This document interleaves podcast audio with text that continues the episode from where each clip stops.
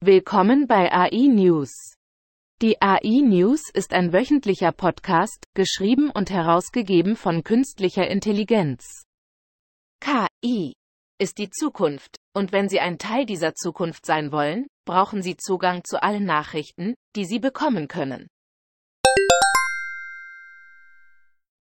Das MIT Lincoln Laboratory Supercomputing Center entwickelt Techniken zur Reduzierung des Energieverbrauchs in Rechenzentren.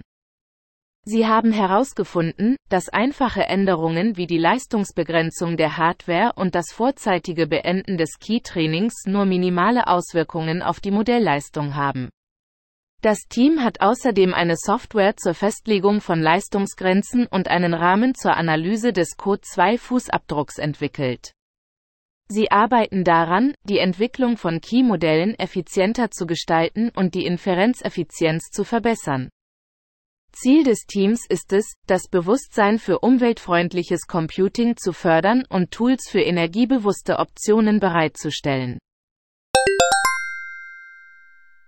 Ein Key-System kann Schmerzen bei Patienten vor, während und nach einer Operation erkennen. Herkömmliche Instrumente zur Schmerzbeurteilung können verzerrt sein. Das Key-Modell nutzt Computervision und Deep Learning, um visuelle Darstellungen zu interpretieren. Eine frühzeitige Erkennung und Behandlung von Schmerzen kann langfristigen Gesundheitsschäden vorbeugen. Das Key-Modell wurde anhand von Gesichtsbildern aus Schmerz- und Nicht-Schmerzepisoden trainiert. Der Computer konzentrierte sich auf Mimik und Muskeln in bestimmten Gesichtsbereichen. Das Key-System stimmte in 88% der Fälle mit Schmerzbeurteilungstools überein. Das Key-System kann subtile Hinweise erkennen, die Menschen nicht erkennen können. Mit Hilfe von Kameras könnten die Schmerzen der Patienten im Aufwachraum beurteilt werden. Datenschutzbedenken müssten ausgeräumt werden. Das System könnte in Zukunft weitere Überwachungsfunktionen umfassen.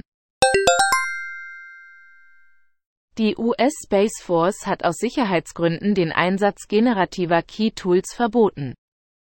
Die Entscheidung wurde getroffen, nachdem Bedenken hinsichtlich der Möglichkeit geäußert wurden, dass sensible Militärdaten von Key-Modellen gespeichert und gespeichert werden könnten. Auch andere Unternehmen, darunter Apple und Verizon, haben aus ähnlichen Gründen generative Key verboten. Einige Personen wie Nicolas Scheilen, der CEO eines Chatbot-Unternehmens, kritisierten die Entscheidung jedoch als kurzsichtig. Der verantwortungsvolle Einsatz von Key ist für Regierungsinstitutionen von entscheidender Bedeutung. Die Key-gestützte Suchfunktion von Google, SGE, kann jetzt Bilder generieren und Schreibentwürfe anpassen. Die Bildgenerierungsfunktion ist auf Benutzer ab 18 Jahren beschränkt, um unangemessene Inhalte zu verhindern. Google hat strenge Filterrichtlinien implementiert, um schädliche oder irreführende Bilder zu verhindern. Die neuen Funktionen stehen SGE-Benutzern in den USA zur Verfügung und werden in den kommenden Wochen auf weitere Benutzer ausgeweitet. Vielen Dank fürs Zuhören.